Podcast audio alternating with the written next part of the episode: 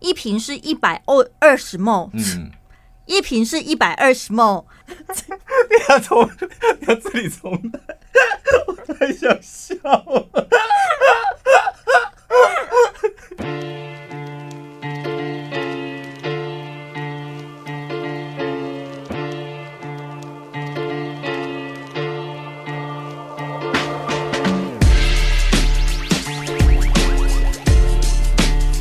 我是小潘，我是宝拉。好了，又到非常开心的礼拜五。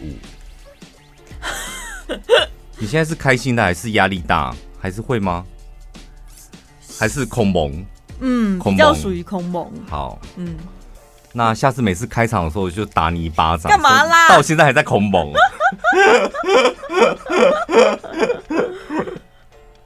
我教你，我教你一个的状态是这样子啊。我教你一个，教你一个方法，就是我觉得可以试试看。嗯，因为我现在就是用用这种强，像我当初减肥的时候的方法来准备 podcast。嗯，我之前是没有办法早起的人，然后那时候我要减肥去运动嘛，我就定了一个早上运动，就强迫自己得要早起。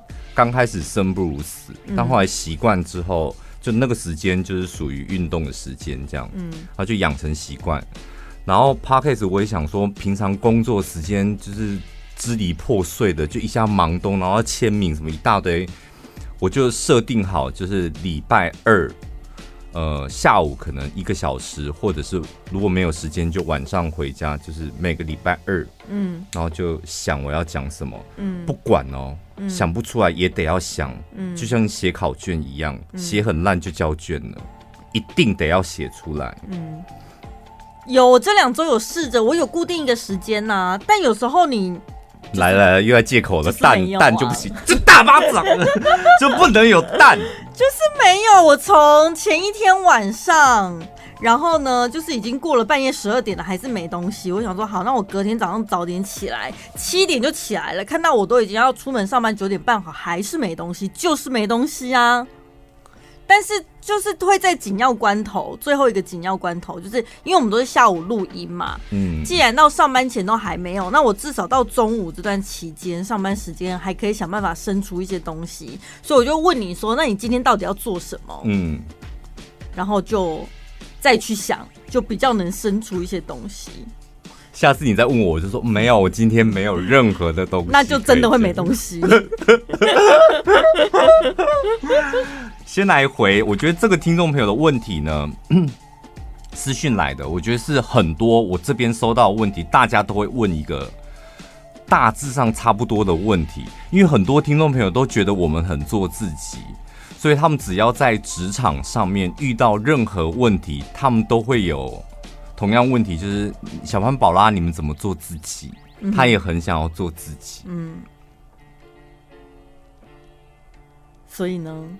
你你醒了吗？你遇到这种问题怎么做自己？你会怎么回答？因为他他们大部分都觉得我们两个很做自己，其实你们误会了，宝拉才没有做自己。对呀、啊，这种问题我回答不出来哎，而且也通常聪明的听众朋友也不会问我这一题。哦、对。这个听众朋友呢，他说呢，他是听 podcast 不是听广播的。他说每次都笑到北丁美当，然后超喜欢呃你的人生观还有态度。最近呢，在职场上遇到一个很奇怪的新同事，有点不知道该用什么样的态度去面对，想问看看你的看法。这个新同事很年轻，二十出头岁的新人。有一次，我们两个单独在办公室，他开启话题，问了一些工作上面的事情。我以为他很上进，所以我有点过度热心的回答他。然后，我的工作是补习班的老师。这个新人就问我说：“我有几年工作经验了？”我手拿起来还在算的时候，这位新人直接自问自答说。大概三十几年了吧。当下我傻住，然后我回答他：“我也才三十几岁。”这个新人又说：“没有啦，我就觉得你很有经验，应该跟主任一样大，四五十岁吧。”然后我就干笑。短短不到一个月的时间，我就被这个新人同事搞得很不舒服。他中间还要举例很多事情呢、我觉得他很有敌意。然后问了我朋友，我朋友说这种就是标准的 bitch，叫我要小心。我想问一下，我要怎么样回应这一类的人？他是真的有敌意吗？还是只是白目？我太容易走心了，希望可以得到你的回应。如果以这个人刚才那些问题来看的话，他就是一个白目啊。新人就是个白目。对啊，嗯，问这些问题真的是很失礼耶。怎么对付白目？你有技巧吗？我就不会理他，而且他又是属于那种自问自答型的。他问只是随口问问，他也没有要等你回答，他自己就会把答案讲出来。那你就在旁边看他到底要演哪一出。而且他专攻你的弱点呢，就是年纪的弱点。他二十几岁，他说你看起来大概四五十岁，这种新人你就是完完全全没有挂碍就修理他就对了。太过分了吧！我个人就觉得，因为大部分会来问这种问题，你有没有发现，我们主持节目很久，从来没有那种绿茶婊啊，或者是白目鬼啊，来问我们说，小班宝啦，我想问一下，像我很白目，就是我一天到晚在得罪同事，我不知道该怎么办。嗯。然后小班宝啦，因为我是绿茶婊，然后我今天又表到了一些同事，我真的不知道该怎么办，从来没有。大部分都是那种温良恭俭让的听众朋友，然后他们在生活上面遇到了委屈、白目鬼啊，或者是绿茶婊的时候，他们比较会常来问问题，因为不知道如何解决。对，我个人有一个小小的方法，因为我个人也非常讨厌白目鬼。我觉得遇到这种情形的时候，你一定要反其道而行。就基本上你会被白目鬼或绿茶婊欺负的时候，大致上我觉得你的个性应该是属于那种比较善良，或是我刚刚讲的温良恭俭让。嗯，你要学习一些技术，就是你要练习一些白目的技术，才有办法对付白目的人。因为有时候我们从小，我觉得从小到大的教育啊，有一个误区，譬如说我们做人就要当一个好人，好人就是温良恭俭让嘛。那我们不要当坏人，坏人是什么？譬如说偷拐抢骗，这个就是坏人；奸诈狡猾，这个就是坏人。嗯，但事实上这是两件事，温良恭俭让它是一种态度，然后奸诈狡猾它是一种行为。态度跟行为这是两件不同的事情，把它放在同一个秤上面，这种比较就不对。嗯，好人也可以拥有奸诈狡猾的技术，特别是拿来对付这种奸诈狡猾的人，或是白目鬼。既然你是好人的话，你就把奸诈狡猾拿来对付那一些坏人，你不要拿来对付好人。我跟你讲，职场在职场上，你得要练习这种技术。就是你平常的个性是这样，但是你得要练习一些其他的技术，你才有办法在职场上生存下来。譬如说，你要学习像漫威电影里面的，像钢铁人、浩克、索尔，他们私底下都好人啊，对不对？嗯。但打怪的时候，他们就会变身，变身他们才有办法打怪，然后这时候把他们实力拿出来去击溃击溃那些坏人。对耶，这比喻蛮好的哎。得要变身，那你平常就做你自己呀、啊。但是遇到就是你知道什么妖魔鬼怪来的时候，如果你这时候没有变身，拿出一些拿出一些你的打怪的方法来对付他的时候，你只有被鸭子打的份。嗯，其实我觉得做自己没有什么不好，只是大家误会了。以前也有人讲过，说你不要把没礼貌跟做自己画上等号。没礼貌就是没礼貌。那有些人会觉得说，我是不是做自己会有点挂碍？是因为你遇到那些自以为做自己的人是没礼貌，你就会开始把做自己这三个字有一点点负面的观感或印象。其实如果你是懂得一些呃礼节上不冒犯别人、不侵害到别人，做自己其实没有不好啊，也没有那么多条条框框。我特别从我的日记本上找到做自己，我觉得做自己就是个假议题。你有没有发现，就是当你问很多同事或是朋友问题的时候，工作上的问题的时候，他们不知道如何回答你，他们就会告诉你说：“你就做自己。”你现在随便问我一个问题，工作上面的，你觉得明年我到底是要做好自己的本分，还是要再拓展一些外物做斜杠啊？我跟你讲，你这个问题非常好，重点就是做自己。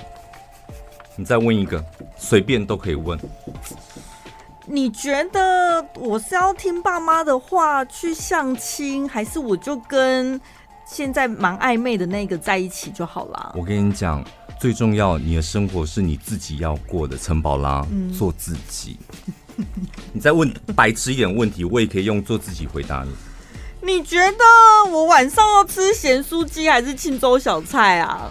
我觉得很重要，因为今天是礼拜三，陈宝拉做自己，去你妈的做自己，什么都能回耶！做自己就跟见仁见智一样。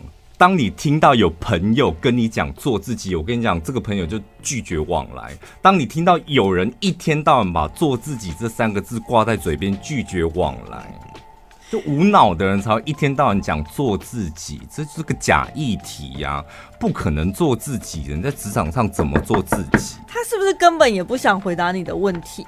我我跟你讲，就是不想回答，我们就会统一回答做自己。嗯、做自己跟白目的差别是什么？清楚你的状态，你自己的状态，加上察觉到你自己的行为对他人的影响，这才叫真正的做自己。勇敢的做自己，就是你经过深思熟虑之后，坚持自己的原则，但是你也要体谅别人的立场，这才才叫做做自己。如果你只是说我想讲什么话我就讲，我想做什么事我就做。我想怎么样就怎么样，这不叫做自己，这就是白目。嗯，所以有顺利回答到听众朋友了吗？而且我我个人真的，我我我上次看到一篇文章，我觉得写得非常好。他他说，所有的成功人士，其实基本上他们都不会做自己，他们都有一个特质，就是好演员的特质特质。好演员哦，好演员。他说：“你仔细去观察，你会发现这些成功者呢，他们每一个都是好演员，就是在不同的舞台，他们按照脚本，然后演着那个角色。相较于其他人，成功的人他比较不会执着在天生的性格，他们会学习适应不同的舞台，接受挑战，演出不同的角色人格。”从外表看，你可能觉得他有点乡民的贵，左右逢源，但是骨子里他们是有肩膀、有承担的人，这个就是成功的人。好深哦！你要做自不深，我跟你讲，你要做自己，你在家里你就可以尽情的做自己了，不要把做自己这种东西拿到台面上或拿到职场上来。嗯、你在家里大完便之后，你不擦屁股，你很做自己，It's fine，OK。但是你在公司，不要说大便不擦屁股，你光是尿个尿，你不洗手，你就会被传到那边去。陈宝宝有够脏的，对，你知道他尿尿都不洗手，而且重点是他刚刚还借我的笔，然后笔又还给我。职场上没有办法做自己的，所以必须要接受这个事实。哎，就你你得要工作就是这样，就是一颗圆形的钻石啊。它不会发光，它跟石头没什么两样。钻石它必须经过很多的切割，一刀一刀这样切切切切，切了五十八个面之后，它才会变成一颗闪闪发光的钻石。所以人也是一样，你要很多面。嗯，所以不要再想说工作可不可以做自己，没有那么好的事。工作是要让你付出劳力跟努力去换取报酬。你你看看你。所有的伟人，你看的那些我们刚刚讲的那个漫威电影里面的英雄们，谁在做自己？没有人做自己啊！从古至今，我个人觉得唯一做自己的那个人叫做唐三藏，他就是个非常从头到尾就是很做自己。脚酸了哦，不能够走路，请你给我一匹马，所以他一定要骑在马上这样。然后遇到蜘蛛精，天哪，我好害怕哦，快来救我，快来救我这样。然后就命令下面的人来帮他这样。然后下面人不听话，他就说哦，那我念点紧箍咒，让你的头很痛这样。那唐三藏他是真正的唯一一个从古至今真正做自己，他就是个没出息的人了。你看他做自己，到头来就是个没出息的人，什么都不会，而且他只会欺负自己人。他念经有办法对付蜘蛛精吗？没办法，他只有办法对付孙悟空，就念经让他头很痛。真的哎，我们从小到大听这么多故事，没有人，没有一个小朋友会说我长大想要当唐三藏，没有。所以不要再给你们家的小朋友读唐三藏的故事，那是一个非常没有出息。是一个 loser 的故事。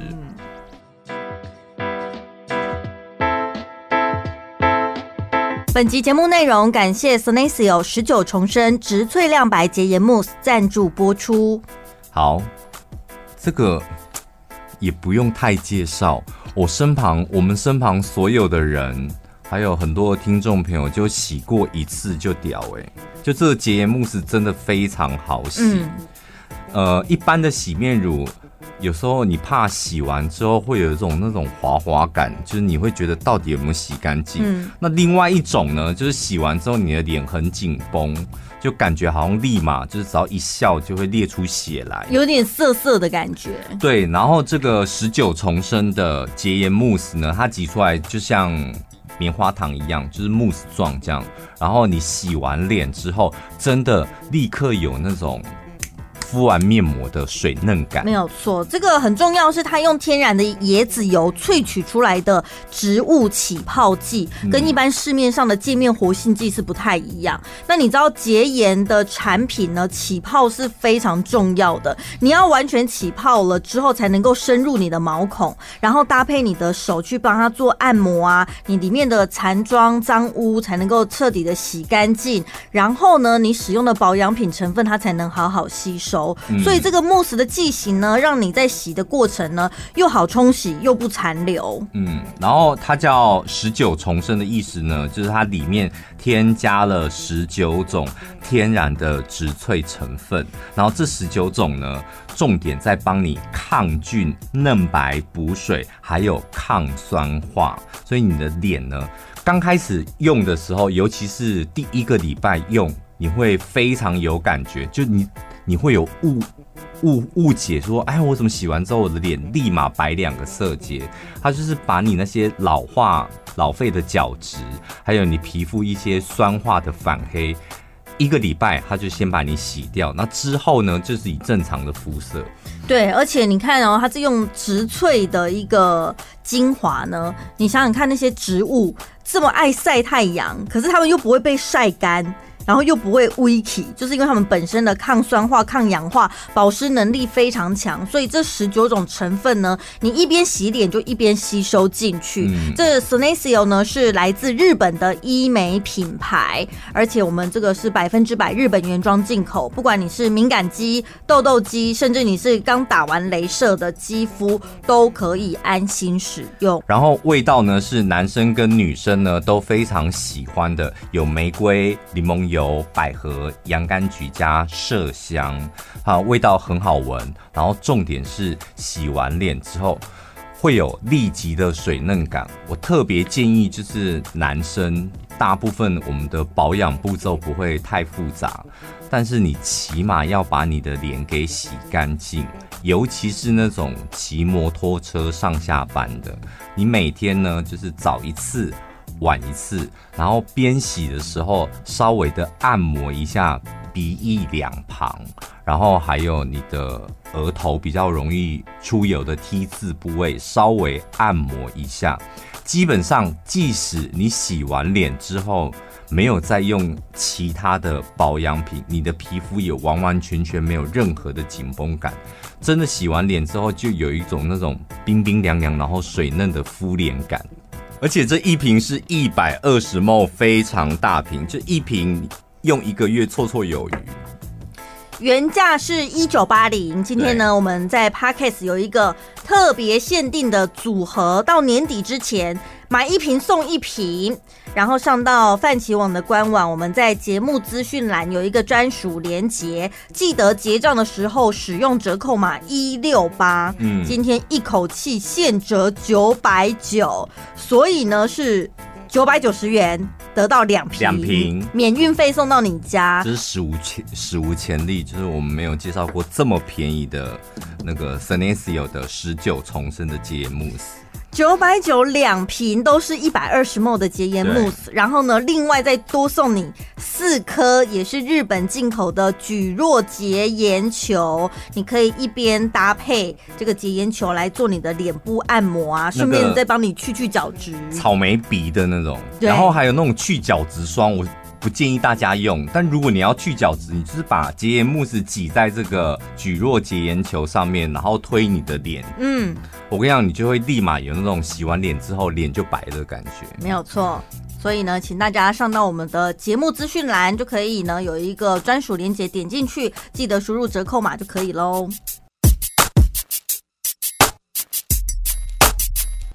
这边呢，有一位新鲜人，大学刚毕业。然后呢，你也知道，大学生毕业了之后，想要离开家里自己独立，所以他就跟他同学呢一起去找个房子租在外面，这样。然后他们找到了一间小公寓，房东就住在他们的对门，大概是一个六十几岁的阿姨，看起来是蛮亲切的。然后房东阿姨说啊，哎呦，这房子本来前两年买下来是要留给我儿子结婚用的啦。啊！但是我儿子婚事不知道怎样一拖再拖，年轻人的事情哦也管不住，算了。那我这房子就也不想空在那边，所以我就出租给你们好了，就感觉蛮亲切的。那住进去了之后呢，这两位刚毕业的大学生其实新生活适应的还不错，工作也蛮顺利的啊。房东阿姨也很亲切。那时候这两个孩子刚好呃要。独立生活之后，爸妈还特别在他们要入住的时候去跟房东太太啊打个招呼啊，带个他们老家的名产这样。所以呢，他们开始独立生活之后，房东对他们也蛮照顾的。平常呢，他们不去上班，不在家，会帮忙收信、收包裹，三不五时呢就问一下说啊，你们住的习惯吗？或者是家里呢有一些水果零食呢，就掉在他们家门口，就是好像照顾自己家里的小孩一样。直到有一次呢，这个房东太太家里呢有蛋糕，就想要跟这两个小女生分享。可是呢，这两个小女生出去上班了嘛，她就想说：哇，这冰这个蛋糕如果放在门口的话，没有冰会坏掉。嗯。房东呢就自己拿备用钥匙开了门，进了他们家，把蛋糕放在冰箱里，然后留了个纸条。晚上这几个小女生回家开了冰箱之后，看到这蛋糕，那心情有多复杂，就又惊又喜这样子。虽然说房东太太很照顾他们，惊没有喜吧，吓死人了，神经病哦！就回到家发现蛋糕放在，我跟你讲，我妹也常做这种事，嗯，就是 因为我们家住对面嘛，然后有时候敲门按门铃，发现我不在，然后呢，她就会，但是我事实上我是在，就是可能在睡觉什么。然后他就会把他煮好鸡汤，然后端进来放在那个我的客厅的桌上，这样。或者我还下班还没到家，你知道有时候一开门，然后突然间我们一个人住，然后突然间发现就是一碗汤在那个客厅，我跟你讲真的会丢成一样。虽然我我我知道是我妹拿来，但你还是会丢成一样。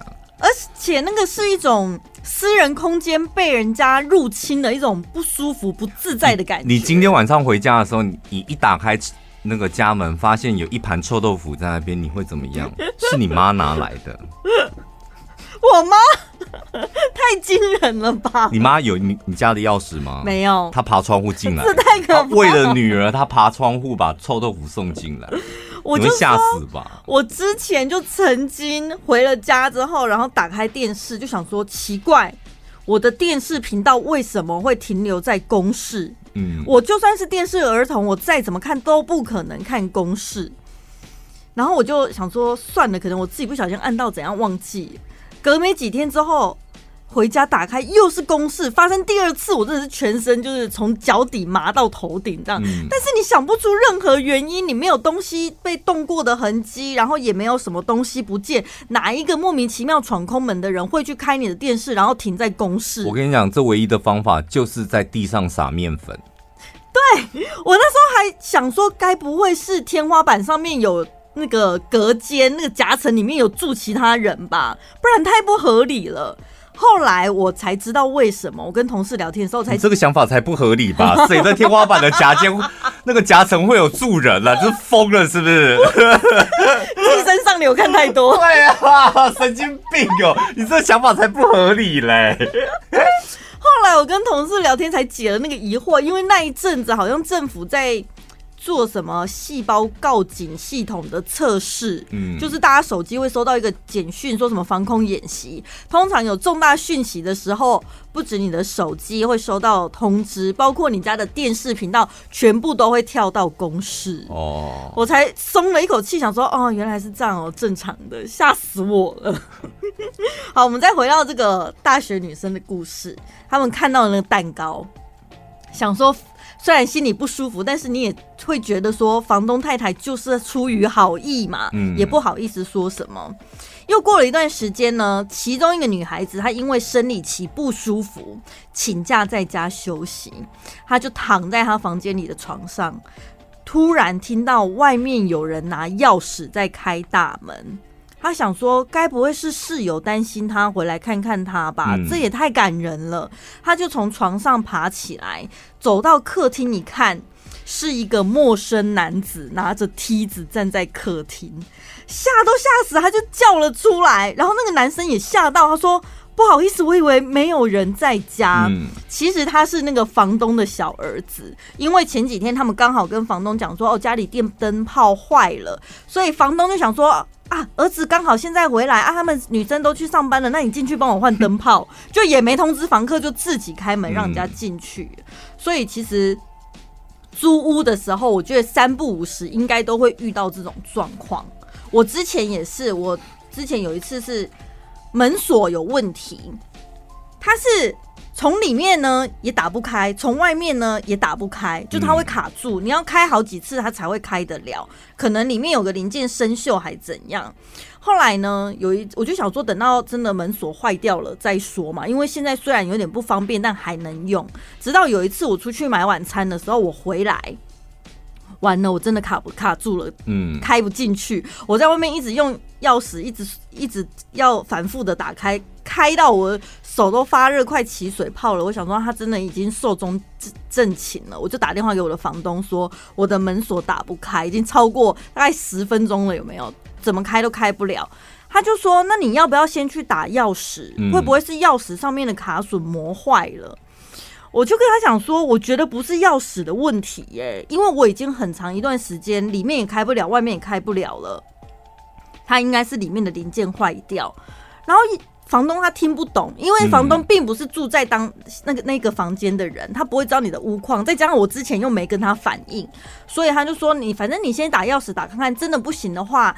换锁，反正看多少钱，我们从房租扣。这本来房东应该负担的嘛。好，然后我就去找锁匠。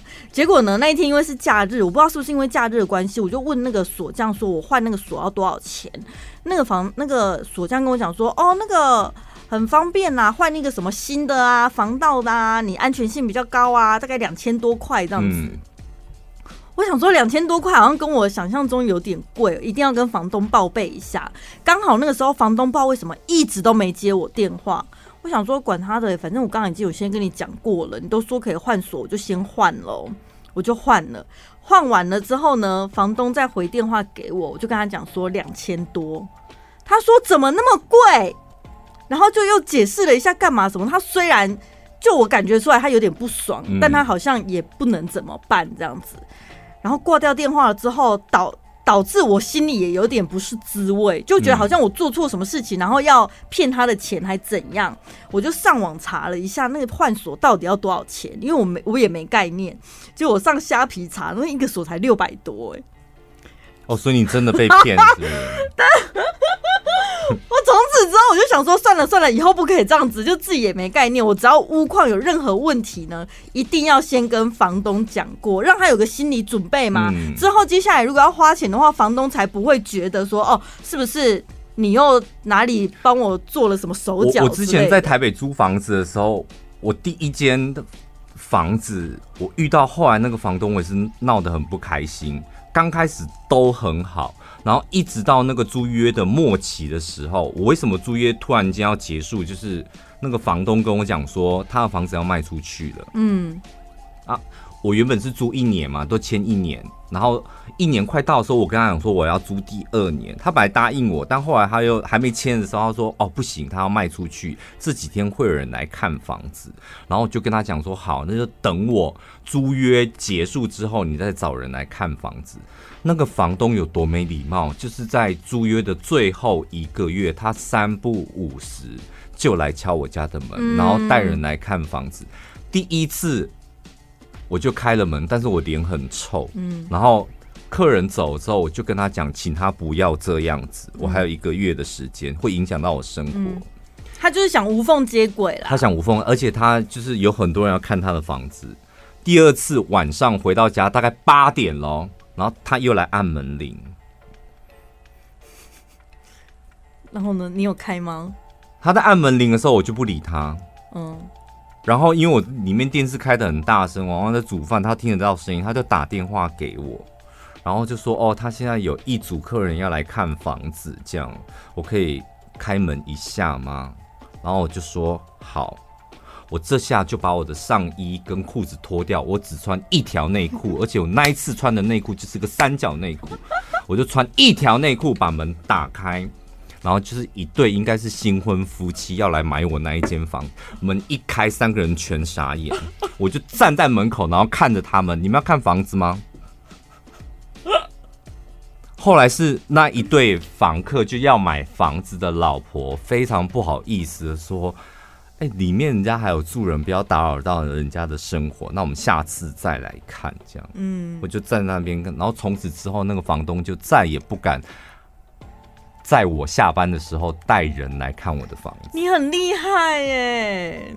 像我之前在看房的时候，那个房东也是跟我讲说：“哎、欸，你如果急的话，我给你现在那个房客的电话，你跟他约，跟他讲说，先让你进去看一下。”嗯，我后来想一想说，这也太奇怪了吧？人家都还没搬走，我就看不就是看人家的房间吗？这很莫名其妙哎。后来我就说算了，没关系，我等一下，等人家搬走你再跟我讲好了。对付二房东还是要有一些方法的啦。嗯，但是呢，就是因为有过租屋的房子，我觉得。每一个人，人家有一句话说：“有家人的地方就是家。”然后你长大了之后，你会想要有一个自己的家，于是你可能会开始离开原本的家，出去外面独立。那有一些人，他可能更早一点。你在念书的时候呢，你住的地方，你会说，你下课了，你会说我要回宿舍喽。但你出社会之后，你租了个房子。你下班之后，你也不会跟人家讲说我要回宿舍或我要回租屋处喽，你还是说我是我要回家吧？嗯，但租屋处能算是家吗？当然可以啊，为什么不行？那个属于家的归属感是什么东西啊？最近我最近突然有一个这样子的迷失，哎，这是大。非常大的误解，就找你，那是你家，就是你家，不管是租的还是买的，都是你家。但是你租屋，你会有很多限制，比如说，你看装潢也不能照你喜爱，然后有什么东西动不动的，你都要跟房东有所来往，干嘛的？你总会觉得好像少了点什么，它就不是属于你的啊。可是你当初选择租屋跟买房，或是住家里，那就是你自己的选择啦。那只是换那个那个形式不一样，那都是你家。但有些人租屋，他会觉得他只是个过程，是啊，所以是不是自己内心的那份归属感是最重要的？没有看你租什么房子啦，你租五千块，你就觉得哦天哪，没有家的感觉。它只是个房间，一个月租十万块，我跟你讲，那百分之百有家的感觉。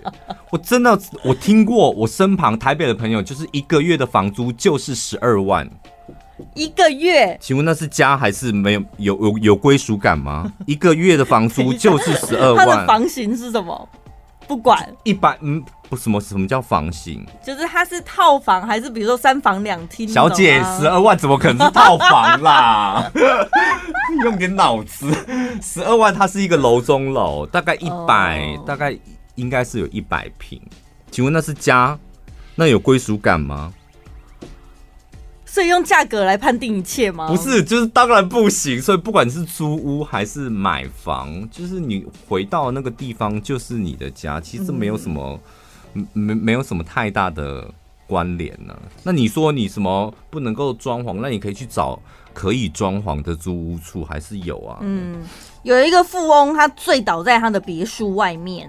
然后呢，他的保全就赶快过去扶他起来，说：“哎呀，先生先生，我来扶你回家吧。”这富翁就反问这个保全说：“家，我的家在哪里？你有办法扶我回家吗？”这保全就莫名其妙就指着前面的别墅说：“这不就是你的家吗？”结果富翁呢就一本正经的跟保全说：“那不是我的家，那只是我的房屋。”其实你疯了吗？你在讲鬼故事是不是？他怎样？他是住在那栋房子里面的那个牌位里面，是不是？就灵堂里面，是遇到鬼吗？所以他是不是内心很空虚？他住一个这么好的独栋别墅，还是家人离他而去，还是怎么了？背后一定有某些故事，让他觉得我就算有一栋独栋别墅，但对我来讲，我还是……我觉得这种老人家很可怕，就是什么。儿子女儿不在身边，我的家不像家。嗯，就你不能够这样子想。儿子女儿他长大，他需要另外一个家。那你在你家，那就是你家。不要用这种情绪勒索来对付儿子女儿。所以家的归属感是每一个人自己的心中，就是你得要自己去找出你自己家的归属感。嗯，最后我们来看几个听众朋友的留言吧。这是这个礼拜更新的。有一个阿迪亚的爸爸，他是被老婆推坑的，去你妈的！小潘宝拉超好笑，这句话应该很多忠实听众都把它学起来了。嗯，然后被老婆推坑的啊，被同事推坑的啊，被谁推坑的，都非常欢迎你们，也希望你们可以继续推坑别人。对，我教你们一个方法，就是我们上个三个阶段不是回复听众朋友，就是他面对白目鬼啊。然后有时候想生气又不太敢生气，又不知道如何对付这种职场白目鬼的时候，我教你那个变身的的那个钥匙，嗯，就是你你不要骂出来什么去你妈的，你就是心里，当你遇到这种职场白目鬼的时候，你心里那个钥匙就是去你妈的，你就心里 always 先骂骂出去你妈的。我跟你讲，你那个人哦，就会立马像那个钢铁人变身或浩克变身一样，你立马战斗力十足。但是不能够讲出来哦，钥匙不能够讲，那个钥匙就是去你妈的，就心里心里面 OS 一下，然后你就知道，你就不会像啊，天哪！回到你知道有很多人啊，他回到家会很生气的点是，今天同事讲的那句话我真的很不爽，那我当下为什么没有怎么样怎么样怎么样？那他是不是在羞辱我？他是不是瞧不起我？这样，所以你们可以可以把去你妈的当做是那个开关。在心里面打开了之后，你立刻就可以戴上假面具了。不管是要凶回去呢，还是笑笑以对，那就是看每个人的功力了。嗯、再来这一位听众呢，他说上班偷听要憋笑好痛苦，而且主管就坐在旁边偷用蓝牙耳机听还要憋笑，太痛苦了。嗯。这种就播出来让大家一起听吧。不可能啊，上班怎么能够播出来？所以是好听到主管即使坐在旁边，他还是想听，是不是？没有，我还是羡慕你呢。就是你上班，而且你的位置在主管旁边，你还可以戴蓝牙耳机听我们的节目，那表示你的工作其实挺。也算自由。再来，这个就真的是播出来听了。他在住院，这个礼拜住院，尝试听听，刚好听到软屌没录用，但因为隔壁床有病友。虽然一边听一边笑，但还是赶快关掉了。那就表示他是播出来听的吧？对啊，为什么你要关掉？可是，在医院你应该要戴耳机听，你不可以播出来哎，因为不管你听什么，你将会打扰到别人。因为你不知道隔壁床生什么病嘛，搞不好打扰到他，对不对？有，因为发出声音都不太好，就你一定公众场所，你一定得要使用耳机。对呀、啊，你用耳机的话，你这礼拜住院，你就可以听很多、欸。如果你在公众场所，你看影片或听歌，你是播放出来的，没有戴耳机哦，嗯、你就是老人家，很可怕的老人家，而且还听不到开最大声。我真的我在高铁不夸张，在高铁上我真的有遇过那种老人家是没有用耳机，然后直接手机播放在听歌。为什么？我刚我遇过很多次，就是真的不要做这种事。公众场所一定要戴耳机，就是如果你要听的看的影片是有声音的话。我有遇过骑摩托车的阿贝，他把手机放在他的口袋里面，然后就播台语歌，超大声的哎。我心想说，哦，所以老人家是真的不用会用耳机，然后骑车又想听歌，他就干脆把它播出来。如果你骑车要听歌，我觉得这样反倒是安全，因为你骑车戴耳机、耳塞是有点危险。对对，这是真的。对，而且现在每个蓝牙耳机抗噪都这么厉害，嗯、你完全听到外面的环境声，所以学阿贝这一招可以的。最后这一位呢，他说听小潘大骂新型的流行语真是太好笑了，而且他边听边对发票，还中了四百元，恭喜你！如果大家这一个礼拜呢，听我们的节目有任何的回应的话，欢迎大家别忘了给我们五星点评，多多留言，嗯、我们都会看到哦。以后就是节目有时间，我们尽量每个礼拜都会回一次在那个 Apple Podcast 上面的留言。嗯，所以听完之后呢，想留言可以去那里留言。然后如果你们想问一些职场上的问题啊，感情上的问题，好像比较少人问，你们要不要试着问问看？你们可以私讯到我们的粉丝团，或是我们两个的 IG 都可以。对，我们的资讯呢都在我们的节目的资讯栏上面，都会有我们的 IG 账号，嗯、欢迎大家来加我们。下次再见喽！为都市女性量身打造的 Barise 多功能专业运动彩盘，不论是在运动前、中、后，都能打造健康迷人风采。不需要瓶瓶罐罐，八合一全脸彩妆都在同一盘，特殊柔霜质地，清透好上妆，不泛油也不容易脱妆。自然大地色调，适合各种肤色，多色可以混合，防水防汗。独家赠送万用刷具五件组以及防水束带。小潘宝拉 Podcast 专属限定商品组合，任选粉色镜面彩妆盘或裸色雾面彩妆盘，原价一千九百八十元，输入折扣码一六八，现折两百五，只要一千三百八十元。